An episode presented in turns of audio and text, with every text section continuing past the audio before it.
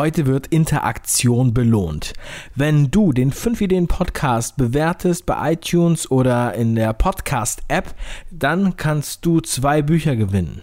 In einer der nächsten Sendungen werde ich die Gewinner auswählen und bekannt geben und es wird sich auf jeden Fall lohnen. Ich freue mich auf euer Feedback, ich freue mich, wenn ihr mitmacht und jetzt lasst die Show beginnen. Hallo und herzlich willkommen zum 5 Ideen Podcast. Mein Name ist Dave. Ich freue mich, dass du dabei bist. In der heutigen Sendung geht es um ein äh, ganz spannendes Thema, über das viele nicht so viel wissen, außer wie es heißt. Das Thema ist Growth Hacking. Was ist das? Was bringt uns das und was sind da für interessante Beispiele aus der Praxis? Heute in der Sendung äh, habe ich einen Gast, dem ich diese Fragen alle stelle und ich hoffe, wir werden alle Antworten dazu bekommen. Also bleibt dran!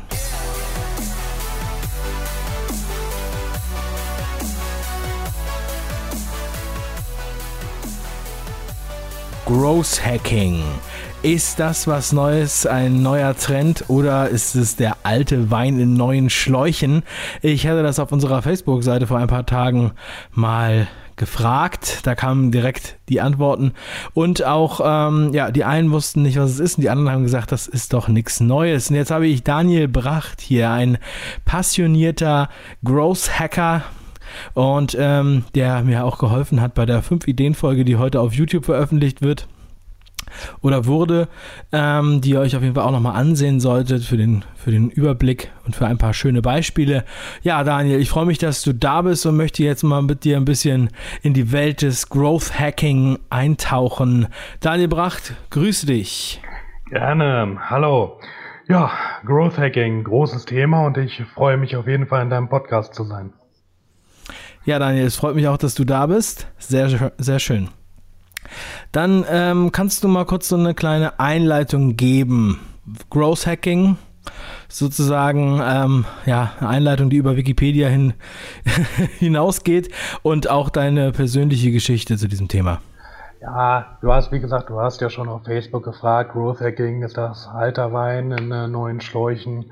Ist das äh, die vollkommen neue Marketingdisziplin? Ich würde mal sagen, es ist ein Hybrid, es ist ein Mix aus beidem. Ne? Es geht halt darum, wir leben in Zeiten der Startups. Startups sind cool, Startups gehen voran, Startups sind schnell. Große Unternehmen gründen Startups, das sind dann die Schnellboote, die an den großen, langsamen Tankern vorbeischießen.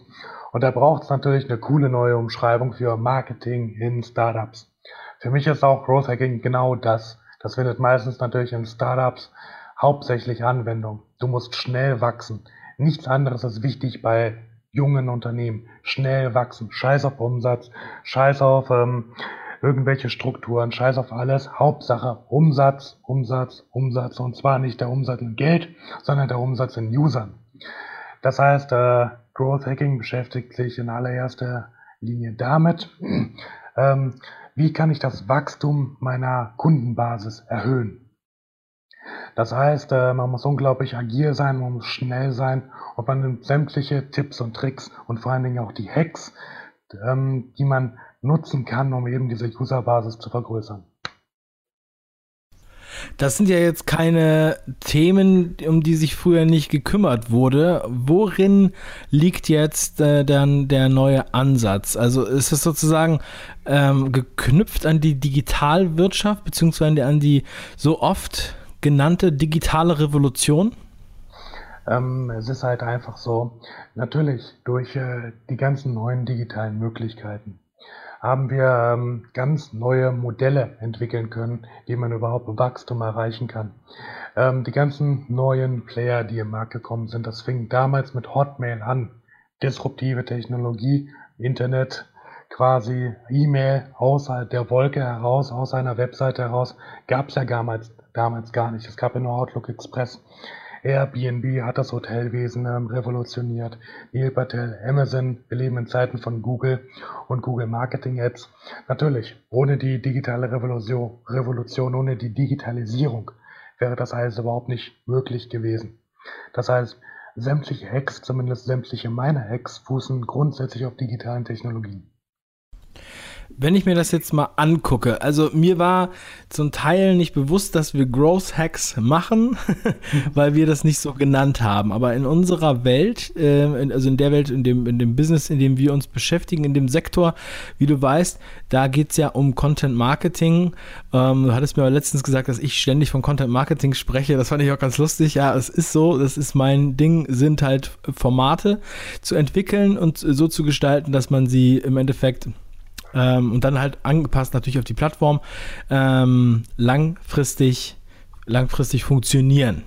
So, und wenn ich jetzt meinen Growth Hack, den ich jetzt gerade meinte, zum Beispiel, dass wir heute ja parallel auf YouTube und im Podcast ähm, das Thema ansprechen, das machen wir ja alle zwei Wochen sonntags so, hier im 5 Ideen Podcast. Ihr wisst das alle. Ähm, haben wir ja folgenden Growth Hack, dass wir sozusagen ja immer parallel zu der YouTube-Sendung, die ja schon sehr viele Leute erreicht, mit fast 50.000 Abonnenten, die dann mit, ähm, natürlich mit zusätzlichem Add-on-Inhalt auch zum Podcast bringen. Ist das für dich äh, schon ein Growth-Hack oder bin ich da, bin ich da irgendwie auf der falschen Fährte? Das ist durchaus ein Growth Hack. Es geht einfach darum, die, einer der Grundregeln im Growth Hacking ist Fish where the fish are. Das heißt, früher war das so, die großen Unternehmen, ja, hier sind wir, wir pushen unsere Werbung raus, wir schalten jetzt auf dem Times Square die Werbung schlechthin, Wahnsinn, und dann kommen sie alle. Das funktioniert heute nicht mehr.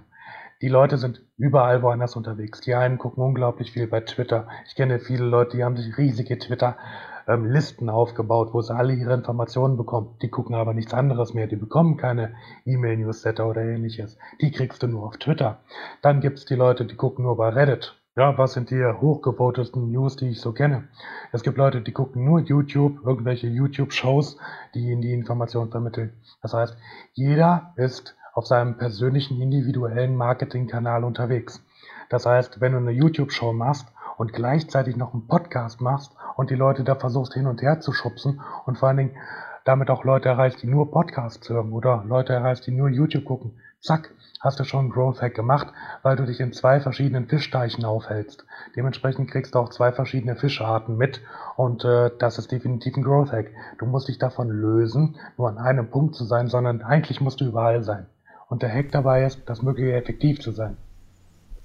Sehr, sehr gut. Ja, dann habe ich das doch richtig verstanden. Ähm, interessant. Wir haben auch, wir bereiten auch unterschiedliche andere Kampagnen vor. Ich habe auch, du hast ja alle Podcast-Folgen vermutlich äh, schon aufmerksam angehört. Ich habe ja letztens erst gesagt, ich sehe auch, also YouTube definitiv zurzeit noch als dem Root des, des Bewegtbildinhalts, ja, also Videocontent, obwohl wir ja mittlerweile auf allen Plattformen genau das gleiche, also was heißt das gleiche, wir sehen überall natürlich Video, aber Video ist ja überall trotzdem was anderes, weil die auch alle anders funktionieren. Deswegen, da kommt Growth Hacking ist dann da doch absolut, äh, eigentlich ist es ja die Strategie, wie kriege ich jetzt aus meiner, mh, hm, sagen wir mal, Zuhörerschaft, meinen Followern, meinen Abonnenten, wie kann ich die konvertieren in eine andere Zielgruppe oder so? Könnte ich mir jetzt auch vorstellen, zum Beispiel, wie kriege ich sie von YouTube in eine Facebook-Gruppe oder wie, wie bekomme ich sie von YouTube in meine E-Mail-Liste oder auch ganz aktuell, gerade vorgestern, äh, vorletzte Sendung, ähm, wie kriege ich sie in meine WhatsApp-Mailing-Liste für meinen WhatsApp-Broadcast oder ist das auch alles, siehst du das auch so oder wie würdest du es beschreiben? Mehr oder weniger. Das funktioniert für diejenigen, die natürlich auf diesen Kanälen unterwegs sind. Niemand ist nur in einem einzigen Kanal unterwegs. Aber es gibt Leute, die benutzen zum Beispiel WhatsApp, sind aber dafür nicht in Telegram. Telegram hat zwar die geileren Funktionen, auch für die Gruppenfunktion, aber die Leute sind immer bei WhatsApp, weil ihre ganzen Freunde bei WhatsApp sind.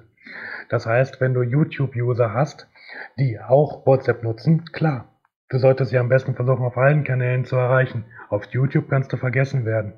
Wenn du bei WhatsApp alleine kannst du auch vergessen werden. Aber wenn du YouTube und WhatsApp miteinander kombinierst, hier, neue Folge von auf meinem YouTube-Kanal, zack, und du postest die in WhatsApp und die Leute können das auf dem Telefon direkt sehen. Das ist perfekt. Das heißt, man sollte wirklich, wie ich anfangs erwähnt habe, in so vielen Fischteichen wie möglich unterwegs sein. Und das machst du genau richtig, indem du versuchst, die Leute in alle deine Kanäle sukzessive reinzubekommen, damit du sie garantiert immer irgendwie erreichen kannst. Und das ist dann noch kein Spamming, sondern das ist eigentlich ein Service. Du folgst deinen Nutzern und die, du zwingst nicht deine Nutzer dir zu folgen. Das ist äh, Grundregel. Du bist ein Dienstleister. Du möchtest Informationen weitergeben und nicht, äh, du möchtest nicht, dass deine User die sich von dir holen müssen. Das ist eine viel zu arrogante Haltung. Das hat die früheren großen Unternehmen jetzt in Schwierigkeiten gebracht. So, ich weiß genau, wie, äh, wie, wie das viele jetzt im, im Kopf rum, rumgeistert. Okay, das habe ich verstanden. Das wäre jetzt sozusagen der Mechanismus. Ich muss ihn natürlich erst noch äh, genau finden, welchen Mechanismus ich genau benutzen kann, um jetzt, sagen wir mal, von einer zur anderen Zielgruppe zu konvertieren. Genauso wie wir bei dem Beispiel heute in der 5-Ideen-Folge mit dem Neil Patel ja, der ja ähm, über Instagram-Influencer die Leute dazu gebracht hat, seinen Namen zu googeln und dann hat er eine Personal Brand aufgemacht. So, der wollte das jetzt, glaube ich, nur testen und hat sozusagen sich dann da äh, gefreut, dass er diese Personal Brand aufgebaut hatte. Aber wenn wir jetzt von einer Strategie sprechen, dann wissen wir ja auch, was wir zu diesem Zeitpunkt, den wir dann haben, äh, daraus machen können. Das heißt, Butter bei die Fische, was, ähm, wie gehe ich vor? Wenn ich jetzt von A nach B die Leute kriege, beziehungsweise was ist dann der nächste Schritt? Was brauche ich da im Hinterhalt, damit ich damit überhaupt irgendwas Gescheites hinbekomme? Es gibt auf jeden Fall drei Säulen, die du da beachten musst. Das, die erste Säule ist Infrastruktur. Die zweite Säule ist Automatisierung. Und die dritte Säule ist ähm, Kunden locken. Das heißt, welche Goodies bietest du? Zur ersten Säule kann man sagen, Du musst natürlich auch fähig sein, ganz simpel, das vergessen aber viele. Du musst fähig sein, per deine Facebook-Gruppe zu bedienen. Du musst fähig sein, deine WhatsApp-Gruppe zu bedienen. Du musst also die ganzen Kanäle offen haben, du musst sie technisch sauber aufgesetzt haben und du brauchst auch gute Möglichkeiten, diese ganzen Kanäle gleichzeitig bespielen zu können. Das leitet natürlich weiter zur Automatisierung. Viele, wenn du auf YouTube einen neuen Kanal bespielst, ein neues Video veröffentlichst, dann wird ein Trigger ausgelöst. Oh, neues Video da. Diesen Trigger kann man benutzen und automatisch bei WhatsApp, automatisch bei Facebook, in Google Plus Gruppen, bei Reddit, in deinem WordPress-Blog etc. pp. in deinen ganzen Kanälen automatisch das Ganze zu veröffentlichen. Dazu nimmst du dann Tools wie beispielsweise IFTTT, Zapier oder auch Microsoft Flow, wenn es sein muss. Das heißt, okay, die musst du mir nochmal, die noch mal ähm, ja, äh, per Link schicken, dann packe ich das nochmal in die Beschreibung, denn ich glaube, das, das, kriegt man sonst so schnell nicht mit. Ja, klar. Ähm, ja, ja, also sprich weiter, ja, die Tools.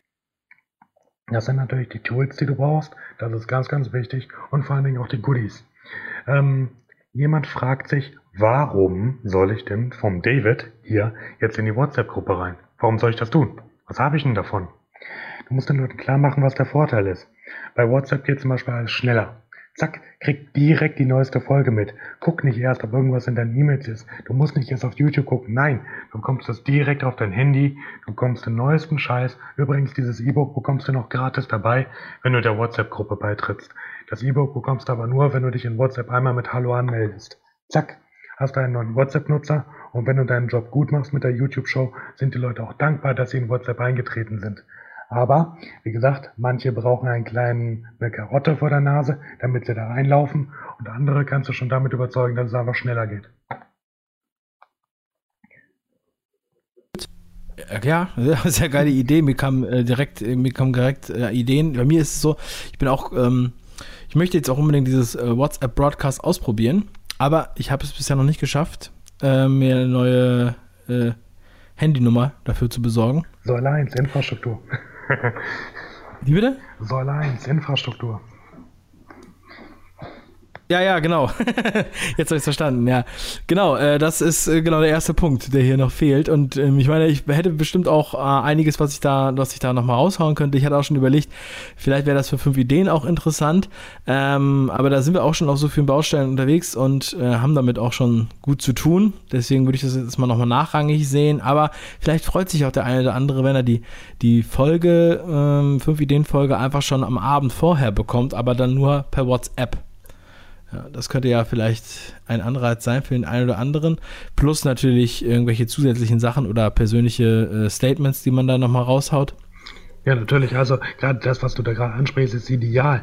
Ein VIP-Gefühl. Ich bekomme es vor den anderen. Fantastisch. Man fühlt sich als etwas Besonderes. Gerade so sind ja auch diese ganzen VIP-Shopping-Sachen ähm, entstanden, wo man Angebote bekommt, die normalen Leuten da draußen nicht zugänglich waren. Dass diese normalen Leute andere ähm, Leute sind, die genauso Anspruch hätten, in diesen Shopping-Kanal zu kommen, muss man dazu nicht erwähnen. Hauptsache, die User haben das Gefühl, sie seien etwas Besonderes. Das hilft. Reine Menschen, menschliche Psychologie. Ja. Ja, das ist, äh, das ist ganz lustig. Wie bist du denn da drauf gekommen oder wann hat dich das gecatcht, äh, Gross Hacking? Im Grunde gesehen habe ich ja schon immer gemacht. Ich wusste nur nicht, dass es dieser Name ist. Irgendwann kam halt der Begriff Growth Hacking auf. Ich habe es natürlich gegoogelt, habe mir hier diesen Neil Patel angeguckt. Ich habe mir den Sean Ellis angeguckt. Und im Grunde gesehen die Definition Growth Hacker ist genau das, was ich mein Leben lang gemacht habe. Ich versuche anhand mit Social Media, mit äh, medienpsychologischen Tricks und äh, mit medienpsychologischen ähm, Funktionen die Leute dazu zu kriegen, meine Marketing-Message zu lauschen oder auf meinen Marketingzug mit aufzuspringen. Ich habe ja Medienwirtschaft studiert, da war ein äh, Fachbereich von mir auch Medienpsychologie mit dabei und gerade da hat es mich schon gecatcht, wie schaffe ich es, was sind die Hacks, mit denen man schnell User dazu bringt, auf seine eigene Marketingbotschaft aufzuspringen. Das heißt, gemacht habe ich es immer schon, nennen tue ich mich so seit ungefähr zwei Jahren. Wenn du dir jetzt, äh, das ist ja auch ein großes äh, Steckenpferd natürlich von Matthias Niggehoff, der hier auf den Podcast, in den Podcast-Charts ja immer ganz oben mit dabei ist und der jetzt auch Wirtschaftspsychologie sozusagen äh, sich, sich mehr äh, auf die Fahnen geschrieben hat, beziehungsweise sozusagen mehr den, die Positionierung in diese Richtung hat was, ähm, also ich habe jetzt ja hier von dir noch so eine kleine mh, hm, äh, Liste mit Tipps aus der Praxis, ja, ähm, und äh, Notizen. Und das ist ja eine ziemlich lange Liste. So, da fällt mir das ja richtig schwer, das jetzt hier mal kurz zu lesen. Erzähl doch erstmal so, ähm, alle wollen ja immer den Shortcut, ne? Sofort den Shortcut zum Erfolg. Sag mal, ähm, so, was, was sind so die, was sind so Hacks, die du, die du angewendet hast? Wirklich Tipps aus der Praxis. Naja, es gibt zum Beispiel etwas, das haben wir zusammen mit einem äh, großen Telco-Provider gemacht. Es gibt so Quick and Dirty Price Hacks. Total geil. Niemand weiß das. Ähm, 39 Euro und 39,90 Euro ist exakt derselbe Preis für einen Kunden. Das heißt, wenn du eine Userbasis von 200.000 Leuten hast und den Preis einfach mal um 90 Cent erhöhst, was aber keinen interessiert, weil es nicht den magischen Euro höher gegangen ist, zack, hast da je nach Skalierung schon mal eine sechsstellige Umsatz, Umsatz plus mehr. Einfach so, ohne dass du irgendetwas getan hast. Einfach weil die Leute bereit sind, 90 Cent, was ist denn da schon, das interessiert mich doch überhaupt nicht. Genauso ist es im Preisbereich bis 10 Euro. Bis 10 Euro ist alles gleich. Das kauft man schnell. Das kauft man auch bei Amazon. Ob das jetzt 5,99 Euro oder 7,99 Euro kostet, das ist de facto für die menschliche Psyche egal. Und das interessiert vielleicht manch einen Studenten hier, einen von zehn interessiert das, aber die restlichen kaufen das genauso viel. Das heißt, Quick and Dirty Price Hack, hebt doch einfach mal den Preis um 90 Cent an, sofern es den nächsten Euro nicht überschreitet. Und ihr werdet sehen, ihr macht auf einmal Umsatz plus und habt nichts dafür getan.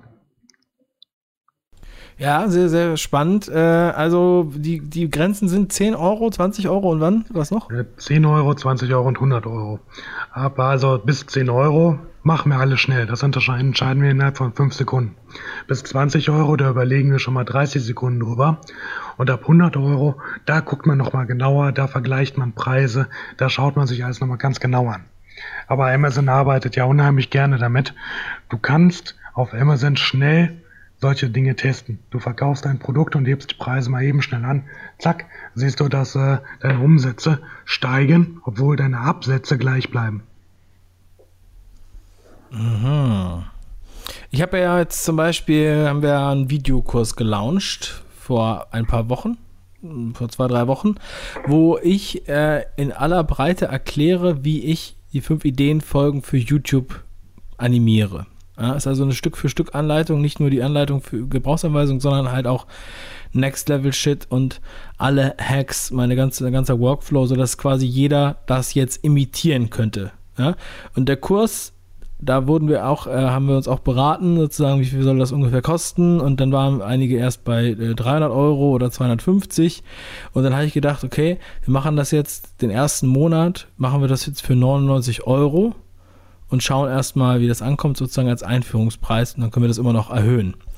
Würdest du sagen, dass 99 Euro sozusagen, ist das noch so eine Unbedingtlichkeitsgrenze innerhalb, also unter, unter 100 Euro sozusagen? Und wenn wir jetzt auf 250 oder zwei, äh, 299 gehen, dann hat man sozusagen so eine psychologisch so eine ähm, No-Go-Area erreicht für solche äh, Produkte oder wie, wie ist da deine Erfahrung? Erster Schritt, mach 99,90 Euro draus. Je nachdem, wie viel du verkaufst, machst einen Umsatz draus. Es interessiert keine Sau. mach einfach mal die 90 dran. Und äh, das zweite ist natürlich, du bist unter 100 Euro, da bist du nochmal unter der magischen dreistelligen Grenze, wo die Leute nicht so stark überlegen, ob sie es tun sollten.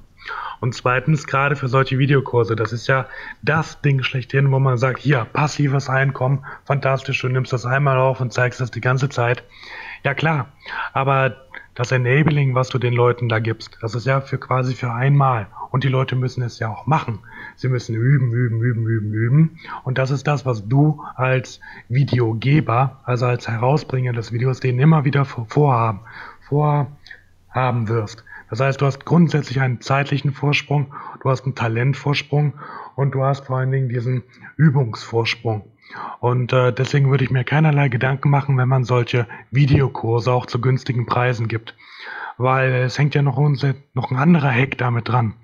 Man beweist quasi Leuten, dass man es besser kann, dass man es Leuten sogar beibringen kann. Die Leute sind, oh Gott, der hat so viel Talent. Oh Gott, dafür muss ich ja so viel üben. Wie viel kostet der denn, wenn man den mal engagieren würde? Zack, hast du vielleicht sogar noch ein Consulting-Projekt mit dran oder hast einen neuen Kundenauftrag generiert, obwohl du vorher sogar noch einen Videokurs verkauft hast. Das heißt, mein Tipp wäre, lass es ruhig Low Price, aber häng damit dran, ihr wollt euch nicht so viel Arbeit machen, kein Problem, ihr könnt mich auch direkt engagieren. Und dann hast du schon quasi einen Upsell gemacht. Ja, Daniel, du bringst mich auf die Ideen.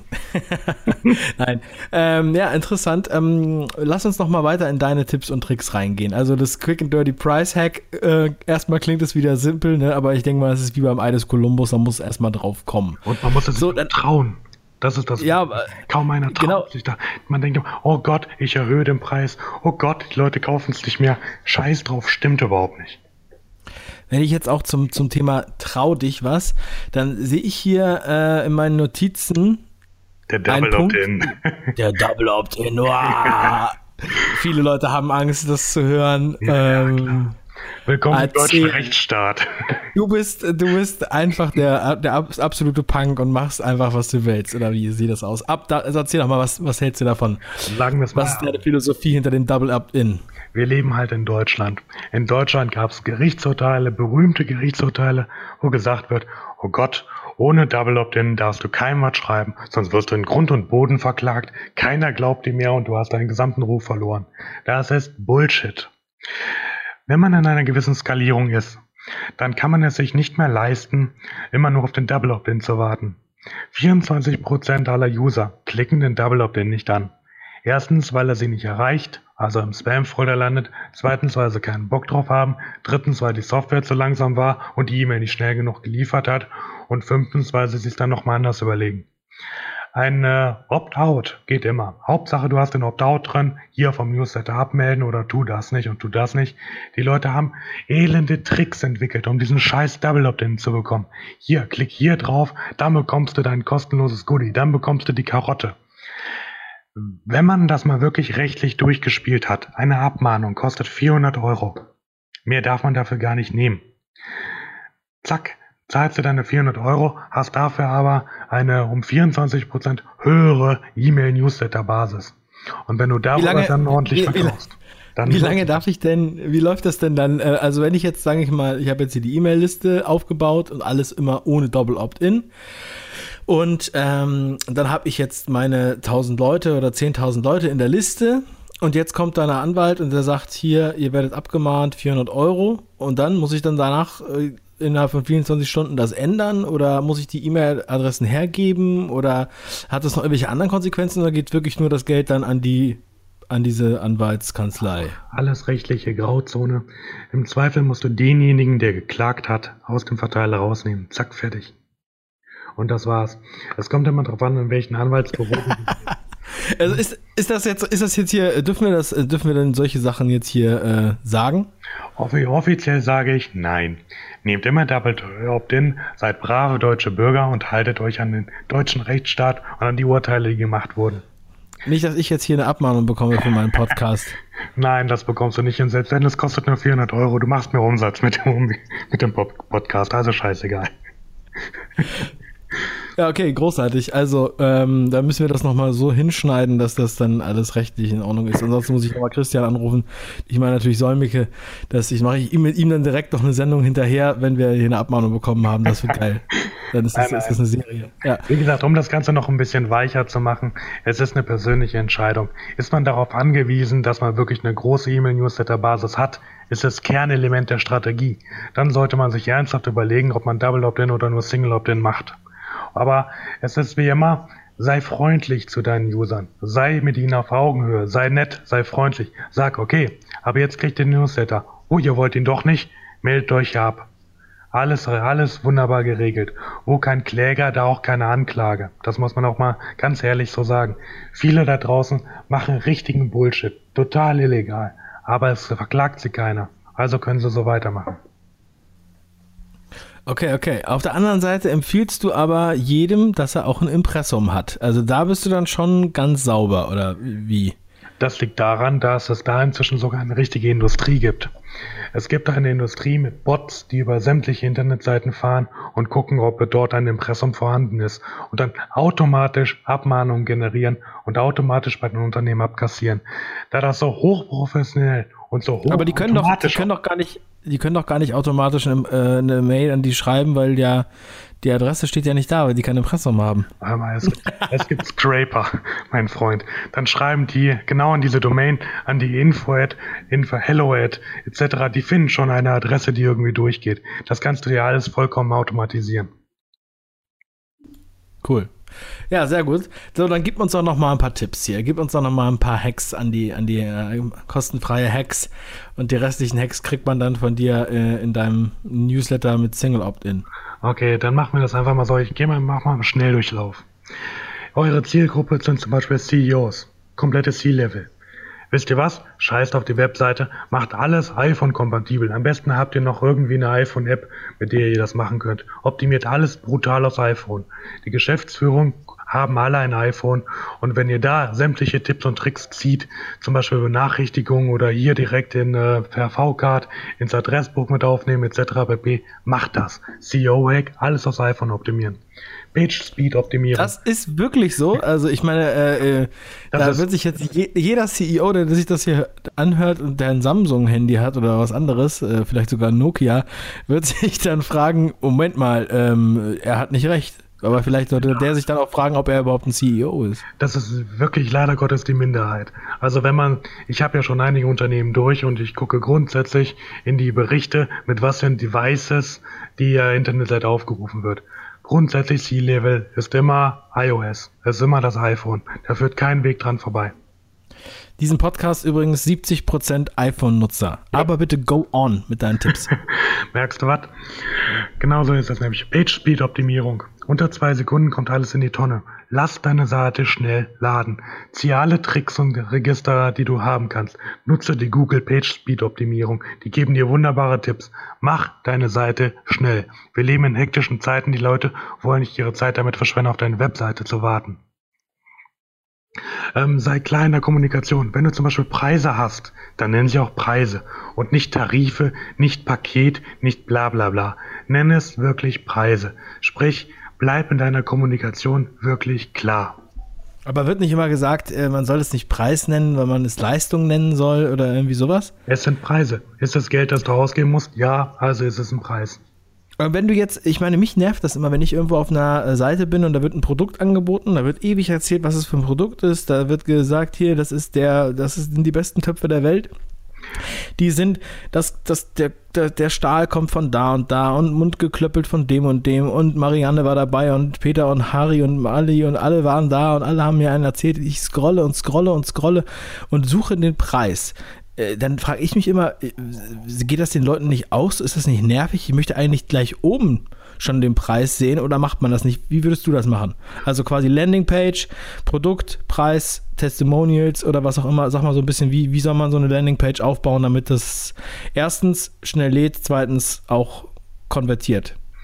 Genau, schnell laden und äh, eine hübsche Landingpage kreieren sind immer zwei Dinge, die sich gegenseitig bekriegen. Und damit eine Landingpage funktioniert, braucht sie Bilder. Viele Bilder, schöne Bilder, große Bilder. Bilder laden langsam. Scheiße. Also brauchst du einen guten Internet- und CSS-Künstler, der das alles so hinkriegt, dass das auch miteinander vereinbar ist. Landingpage ist relativ einfach. Du musst Tackle the Problem machen. Es gibt immer ein Problem. Der User geht auf deine Seite und hat ein Problem. Dieses Problem löst du. Es gibt kein andere, anderes, sonst ist das keine gute Landingpage. Die, die haben ein Problem, du löst das und du machst denen klar, warum du das Problem löst und warum du es gut löst und warum du es schnell löst. Und es gibt verschiedene Intentionen, mit denen die Leute auf deine Landingpage gehen. Sie möchten wissen, wie viel kostet das? Ich kenne das Produkt schon, wie viel kostet das? Also musst du oben in der Navigation einen äh, Klick machen für Preise. Die Leute sollen mit einem Klick schnell auf die Preise kommen. Dann gibt es die Leute, die haben das Problem und kennen die Lösung noch nicht. Denen musst du erstmal erklären. Hans und Peter haben Kleeblatt gepflückt um Mitternacht und das bringt dir jetzt unglaublich viel Glück. Darum ist das Produkt so toll. Musst du leider auch machen. Ist leider Gottes so. Wenn du Glück verkaufen willst, musst du sagen, warum das dein Glück das beste Glück ist, was du verkaufen kannst. Das heißt, immer auf das Problem beziehen. Du hast Pech, du äh, läufst da unter Leitern durch. Oh Gott, du brauchst unser Glück. Und wir haben das beste Glück, weil wir lassen es von Jungfrauen im Mondenschein bei einem jungfräulichen See pflücken. Irgendwie sowas. Ne? Das heißt, was kann das Produkt und wieso löst es mein Problem? Und es muss schnell gehen. Das heißt, Erklärung, bla bla, großes schönes Bild, alles super, evangelisieren für die Leute, die schon wissen, was dein Produkt ist, schnell auf die Preise linken. Und wie gesagt, das Bootstrap-Design ist ja momentan der Designtrend schlechthin. Das sind die üblichen drei Kästen, kleines Paket, mittleres Paket, großes Paket. Riesenportion Glück, mittlere Portion Glück, das einzelne Kleeblatt. Das einzelne Kleeblatt kauft keine Sau.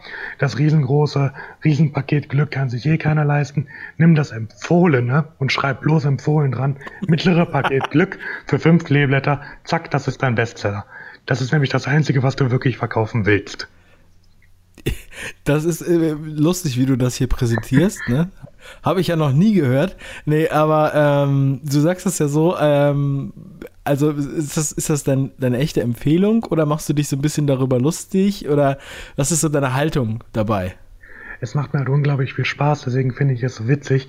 Es ist leider immer so. Eine gute Landingpage ist genauso aufgebaut, wie ich es gerade eben gesagt habe. Schneller Zugang zu den Informationen und vor allen Dingen, das, was du verkaufen willst, ist immer das, was am meisten angepriesen ist.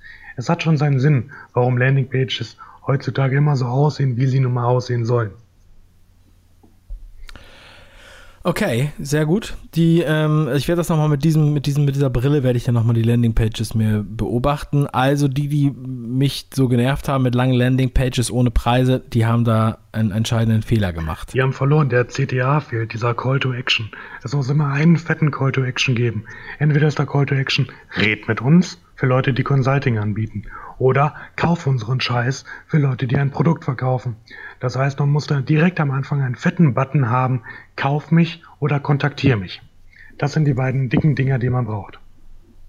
Also da soll es immer zwei Call to Actions geben? Nein, ist das, es, es kommt immer auf dein Produkt an. Entweder ah. du hast ein Produkt und verkaufst dein Produkt oder du verkaufst dich selbst als Consulting, dann musst du natürlich sagen, redet mit mir, schildert mir euer Problem, ich komme zu euch. Oder Produkt, kauf meinen Videokurs, kauf ihn jetzt. Mhm. Okay, cool. Ja, äh, Daniel, also äh, ich, ich weiß, wir könnten wahrscheinlich noch einiges mehr machen, aber wir haben jetzt schon über eine halbe Stunde hier geredet. Und ich glaube, es ist klar geworden, was man da mitnehmen kann. Ähm, möchtest du gerne, dass wir deine Kontaktdaten hier aufnehmen, damit dich Leute kontaktieren, damit du für sie Growth hackst? Absolut kein Problem. Und ich hätte aber noch ein goldenes Goodie zum Schluss, habe ich auch noch. Und oh, eine Karotte. Das, genau, das ist ein richtiger Growth Hack. Und zwar, ähm, jeder kennt Zing. Ruf doch einfach mal xing.de auf. Die meisten werden direkt eingeloggt sein. Zumindest im B2B-Business. Jeder ist bei Xing direkt eingeloggt. Jeder hat einen Cookie mit dabei. Jetzt test doch einfach mal mit einer Seite euer Xing-Profil ein Pixel mal ein Pixel groß einzubinden. So klein, dass es keiner sieht. Aber trotzdem ist es da und wird geladen. Und jetzt lasst die Leute mal eure Seite aufrufen. Und dann guck mal in deinem Xing-Profil, wen du so alles unter Besuchern deines Profils findest. Das werden vielleicht auch die Besucher deiner Webseite sein, weil die gleichzeitig auch dein Profil aufrufen. Du schreibst es in keine Datenbank, es ist kein Abziehen persönlicher Informationen, sondern das ist einfach nur in dein Xing-Profil reingucken. Das ist ein wahrer Growth Hack, wie du erfahren kannst, wer wirklich auf deiner Webseite unterwegs ist. Ach. Ja. Okay, cool. Das, ja, das, war wirklich nochmal ein schöner, das war wirklich nochmal eine goldene Karotte am Ende der, der Show. Daniel, also wirklich vielen lieben Dank. Finde ich sehr großartig. Also finde ich auch sehr inspirierend, auch ähm, einfach wie du das so siehst und fernab der, der schmalzigen Broschüren hier auch wirklich ähm, ordentlich was auf den Tisch gepackt hast. Ich werde versuchen, dass wir irgendwie in, in ein paar Wochen oder sowas nochmal ähm, gucken, was wir da so aktuell nochmal nachwerfen können zu dem Thema Growth Hacks, wenn du, wenn du Bock hast. Ich glaube, das ist ein Thema, wo man dann ähm, also mindestens alle paar Monate mal nochmal drauf schauen sollte. Dazu könnte man ehrlich gesagt sogar Videokurse verkaufen. Aber das ist ein anderes Thema. Alles klar. Ja, Daniel, dann wünsche ich dir noch einen wunderschönen Tag. Schick mir einfach nochmal eine Mail mit deinen, äh, mit den Links, die ich in die Beschreibung packen soll und deine E-Mail und dann haben wir das. Und jetzt kannst du dich verabschieden. Genau, ich habe mich gefreut. Es war mir eine Ehre, im Podcast gewesen zu sein. Wer weitere Fragen über Growth Hacking hat oder wie es in der Praxis wirklich abläuft und was die Rahmenbedingungen sind, damit man das alles überhaupt machen kann und damit man es auch legal machen kann, der kann sich gerne mit mir in Verbindung setzen. Die Kontaktdaten findet man, wie gesagt, in der Beschreibung. Super, vielen Dank. Ich freue mich auch, dass ihr dabei wart und ich freue mich, wenn ihr die Sendung hier auf iTunes oder in der Podcast-App bewertet. Natürlich mit fünf Sternen und noch einem kleinen Satz dazu. Ich werde das dann in einer der nächsten Sendungen wieder vorlesen. Ich wünsche euch jetzt noch einen wunderschönen Sonntag. Macht was draus. Bis zum nächsten Mal. Euer Dave.